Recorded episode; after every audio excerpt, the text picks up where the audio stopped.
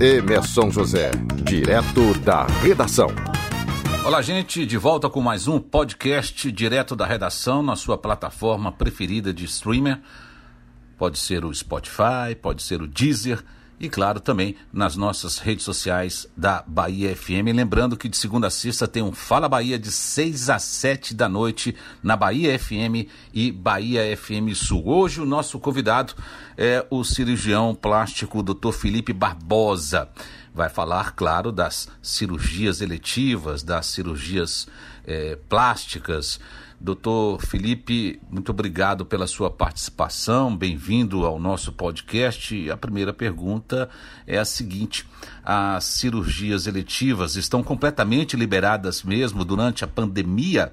Oi Emerson, tudo bom? Como é que você vai? Antes de mais nada, te agradecer pelo convite, um prazer poder, poder participar contigo desse podcast, que eu já estou sabendo que é de sucesso, tá bom? Então, me sinto muito honrado com o seu convite e vamos já de cara para a primeira pergunta. É, essa é uma conduta muito individualizada por cada região do país, especificamente na Bahia, ainda não tem nenhuma é, contraindicação à realização de cirurgias eletivas. Já houve um período lá no início da, da pandemia, é, em torno de abril, maio, uma sugestão das entidades médicas, especificamente da, da minha parte, da Sociedade Brasileira de Cirurgia Plástica, de que evitássemos é, a realização de cirurgias que não fossem estritamente necessárias, como de urgências e emergências, e cirurgias reconstrutoras, como por exemplo o paciente com câncer de mama, que não dá para esperar. Né? Mas as cirurgias eletivas, naquela época, a gente tomou por, por medida suspendê-las até segunda ordem, depois houve um, uma uma liberação progressiva dos procedimentos e neste momento não tem nenhuma contraindicação de entidades médicas, existe uma orientação né, de evitar cirurgias muito prolongadas ou cirurgias conjugadas para a gente não ocupar de forma desnecessária leitos de pacientes que poderiam utilizar para a Covid. É verdade que aumentou durante a quarentena a procura por cirurgias plásticas? Como explicar isso? Isso é verdade mesmo, assim, no pós-quarentena, né? A gente teve uma queda muito importante do número de cirurgias plásticas nos meses de abril, maio e junho. Final de junho em diante, houve uma, um aumento progressivo da procura por cirurgias plásticas eletivas. Inicialmente achávamos que era uma demanda reprimida e nos surpreendeu muito no final do ano, novembro, dezembro, inclusive agora em janeiro, um aumento de procura por cirurgias plásticas, eletivas, estéticas muito grande a nível nacional, né?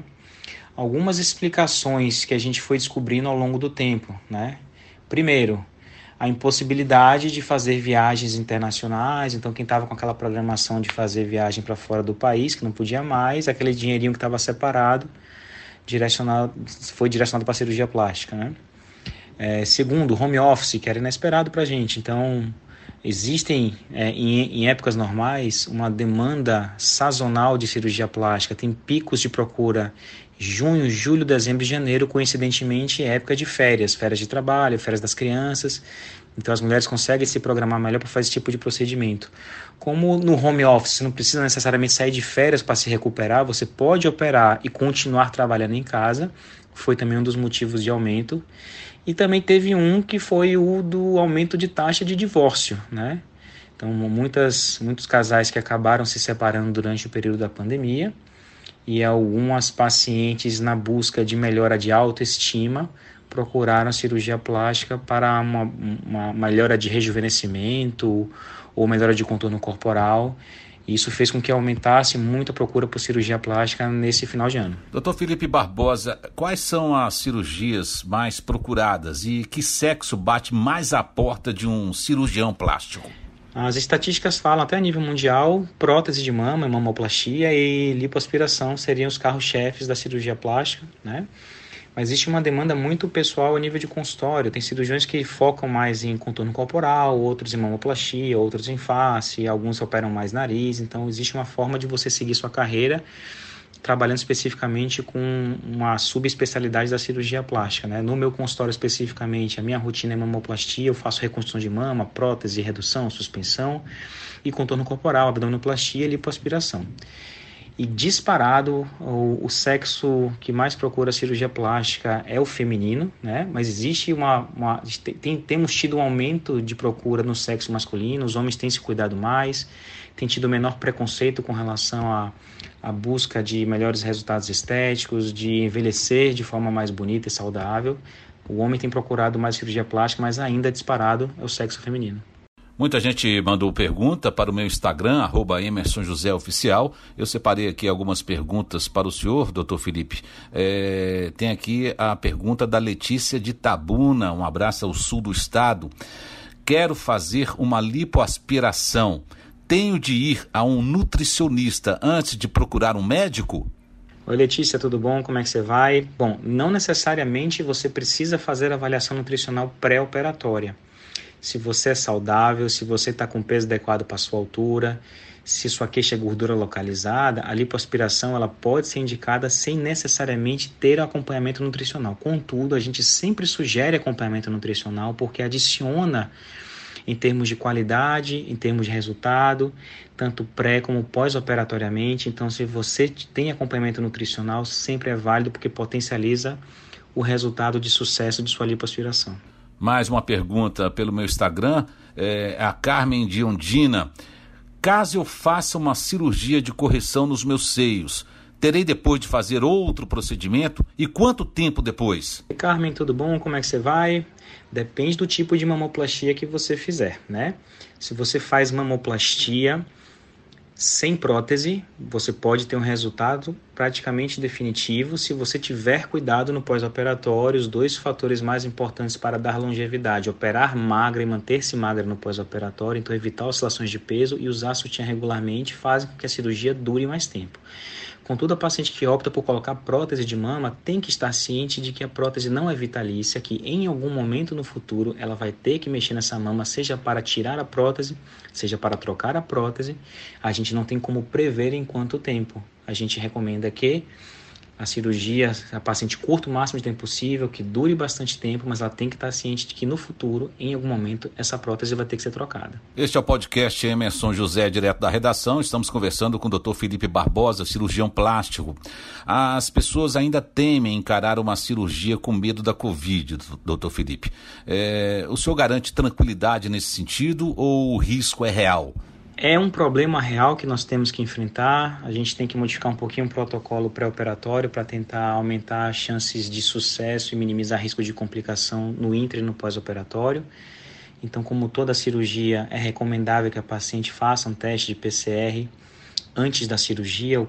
Quanto mais próximo da data da cirurgia, maior a chance da paciente garantir que ela não está contaminada com o vírus vivemos uma situação peculiar, vantajosa para a cirurgia plástica em Salvador, porque a maioria das cirurgias que a gente faz aqui são realizadas em hospitais dia. Então, pacientes saudáveis, cirurgias de baixo risco, a paciente interna opera e recebe alta no mesmo dia. Então, é um ambiente que a paciente é operada que não tem pacientes internados de longa data, o que reduz taxa de infecção hospitalar, inclusive de Covid, e a gente não está ocupando eventuais leitos de paciente COVID.